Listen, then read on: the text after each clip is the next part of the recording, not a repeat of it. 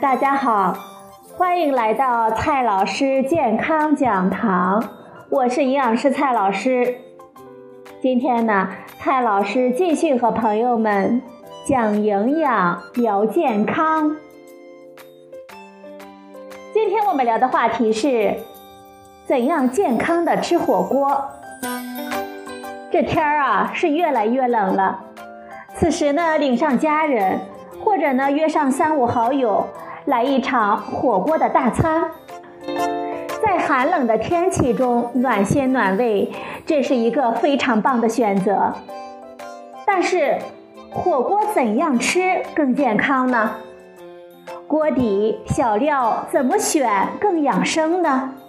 涮肉涮菜又按什么顺序更有益健康呢？听说呢，火锅汤的嘌呤含量还特别的高呢，怎么办呢？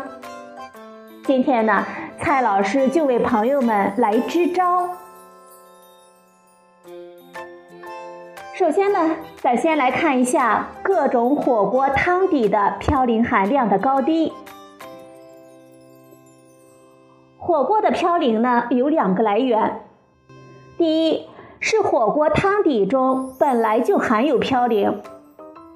现在市面上有清汤、菌汤、番茄汤、粥汤、酸汤、肉汤、鸡汤、鱼汤、骨汤、牛油、清油等各种锅底。其中呢，清汤锅底因为只有白水、葱、姜、枸杞等等，汤本身的嘌呤含量是个个位数，低到可以忽略不计的程度。是属于最适合需要控制尿酸的人群。看一下番茄汤锅底，番茄汤锅底呢加入了番茄酱原料，它是一种低嘌呤食材，所以不影响汤的嘌呤含量。番茄中的大量钾元素也非常有利于尿酸顺利的排出我们人体。但是除了番茄之外啊。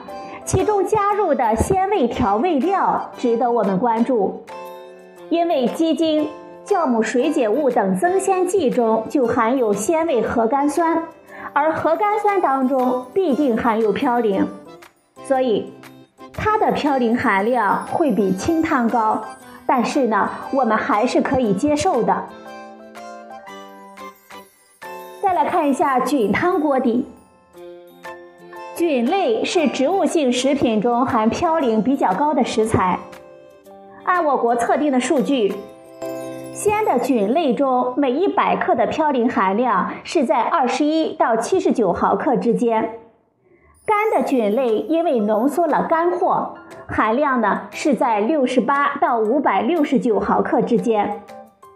用大量鲜菌和干菌熬制的汤。显而易见呢，就会含有不少的嘌呤。虽然目前呢没有看到菌汤的测定数据，但是一定会比清汤高得多。具体的含量呢，要看用哪一种蘑菇，具体放了多少和熬制的浓度。总体而言，菌汤锅底不太适合需要控制尿酸的朋友。再来看一下，很多朋友喜欢喝的鱼汤、肉汤、鸡汤、骨汤锅底，可以说啊，这几种汤呢，完全不适合控制尿酸的朋友，因为在熬制的过程中，鱼、肉、鸡中的嘌呤会逐渐的融入到汤中，再加上其中可能添加的有多种增鲜的调味品，所以。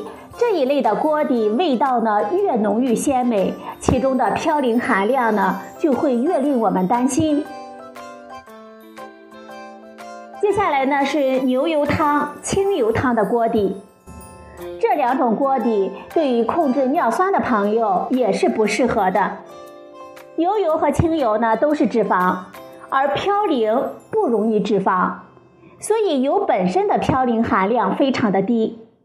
但是啊，油汤锅底中通常也加入了少量的肉汤和多种增鲜的调料，再加上尿酸高的人群呢，大半同时伴有超重、肥胖、脂肪肝、高血脂的情况，而大量的饱和脂肪不利于血脂的控制。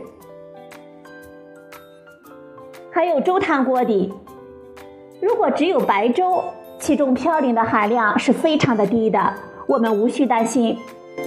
问题就是有些粥汤锅底中加入了肉汤、鸡汤，还加入了增鲜的调味品，这类的粥汤锅底就需要担忧它的嘌呤含量了。最后呢，看一下酸汤锅底。酸汤锅底中，蔬菜、辣椒等本身的嘌呤含量非常的低，但是经过发酵之后，由于微生物的繁殖，它们的含量会略有升高。此外，通常呢，这类锅底也会加入增鲜的调味品，所以嘌呤的含量虽然比不上肉汤类锅底，但是呢，也会比清汤锅底明显的高一些。那么咱们吃火锅到底怎么选呢？给大家八个建议。第一个建议，首选清汤锅底。对于需要控制血尿酸的人群来说，涮锅的时候啊，最好的选择就是清汤锅底。如果觉得一种口味比较单调，可以考虑加上番茄锅底。小料呢，应该多多的选择一些葱花、香菜、芹菜之类的蔬菜类原料，避免含有虾皮、海米、豆豉、肉干、蚝油等高嘌呤的品种。第二个建议。要慎选高嘌呤食物。选择食材的时候呢，不要用过多的鱼肉、海鲜、河鲜，应该多选择低嘌呤含量的新鲜的蔬菜、薯类，配合少量的肉类和鱼类。河鲜、海鲜和内脏呢，最好不要选择。第三个建议，要控制涮煮的时间。兔肉、禽肉以及水产等嘌呤含量比较高的食物，最好在清汤中煮六到十分钟之后再食用。此时呢，嘌呤的含量相对较低。第四个建议，涮肉呢要趁早，早一点放入肉类涮制，在开头十五分钟之内就把涮肉工作完成，捞出来之后呢，慢慢的吃。因为后面的火锅汤中嘌呤的含量会逐渐的升高，而涮肉之后呢，肉中的嘌呤下降效果呢也会变差。第五个建议，蔬菜呢别涮太久，涮制蔬菜食材的时候也要选择早一点涮，不要等到三十分之后，火锅汤嘌呤含量已经非常高的时候再煮。涮的时间呢要短一点，熟了呢就马上吃，否则呢大量的嘌呤会逐渐的扩散进入到久煮的蔬菜当中。第六个建议，喝汤要趁早。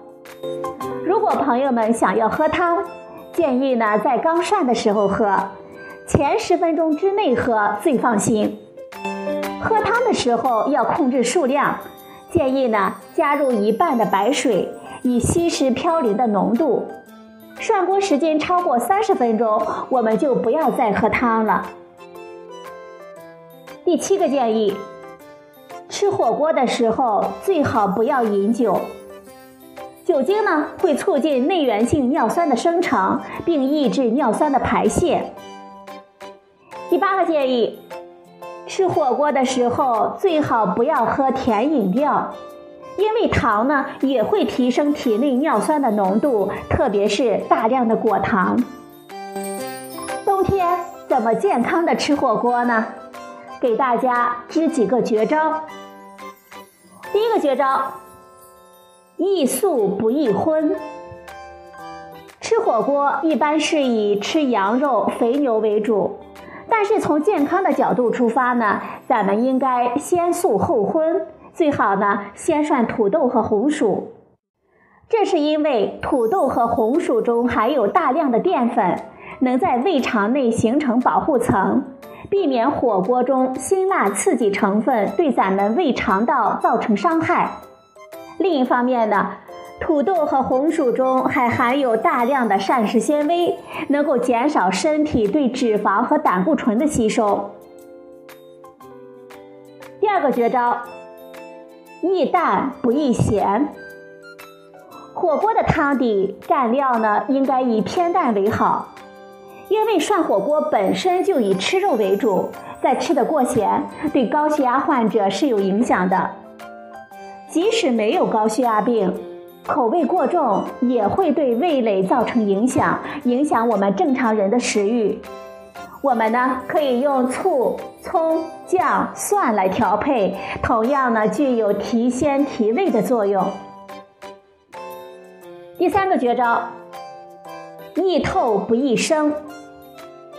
有的朋友吃火锅的时候，往往追求口感的嫩滑可口，涮煮的时间呢非常的短，仅仅三五成熟，这是不可取的。特别是海鲜和肉类，我们一定要煮熟才可以吃，以防肉类和海鲜中有寄生虫和致病细菌的存在。一旦感染呢，就会出现呕吐、腹泻、腹痛以及高烧等症状。第四个绝招，易温不易烫。吃火锅的时候呢，很容易造成消化道黏膜的烫伤，这是因为我们的口腔、食道和胃黏膜是非常娇嫩的，一般呢只能耐受五十度到六十度的温度。太烫的食物就会造成物理性的伤害，损伤消化道黏膜，导致食道炎和胃炎。所以，咱们从锅中取出滚烫的涮食时，一定不要马上入口，最好呢先放在小碟内晾凉后再吃。蘸蘸汤料呢，也有降温的效果。第五个绝招，易疏不易满。有些朋友涮火锅的时候爱偷懒。经常呢会将很多的肉和菜放入火锅之内，这样呢很容易导致各种食物在锅内互相挤压，不能充分的加热，就会造成一些肉类熟不透，而一些食物呢将会被挤碎而沉入锅底形成糊，就会影响火锅的口味了。所以呢，咱们在吃火锅的时候要尽量的少放一些食材。第六个绝招，易短不易久。拥有火锅本身的特点，有的朋友吃的时间过长，一吃呢就是数小时之久，这也是不可取的。长时间进餐就会使胃液、胆汁、胰液等消化液不停的分泌。腺体呢得不到正常的休息，导致胃肠功能紊乱而发生腹痛、腹泻，严重的时候可以诱发胆囊炎、胰腺炎等疾病。食材呢不要过杂，保证锅内空间的充足。最后呢，咱们来总结几句：吃火锅的时候，深色的叶菜必不可少，尤其是深绿色的叶菜。点菜的种类呢，要按人数减一原则。比如说五人吃火锅，则蔬菜的种类应该选择四种。蔬菜不宜长时间久煮，否则呢，它的营养成分就会遭到破坏。内脏作为代谢的器官，最容易造成微生物、重金属、农药的残留，最好呢要少吃。内脏、海鲜、牛羊肉、蘑菇、豆制品等等，容易引起尿酸的增高，从而引起痛风。所以啊，尿酸高的朋友要少吃。火锅中捞出来的烫食，我们要晾凉后再吃，以免刺激我们的胃肠道。有喝汤习惯的朋友呢，可以先喝汤后涮菜。进餐的过程中，火锅汤由于反复的煮开，就会含有一些对我们人体有害的成分，所以啊，久煮的火锅汤我们就不要再喝了。好了，朋友们，今天的节目呢就到这里，谢谢您的收听，我们明天再会。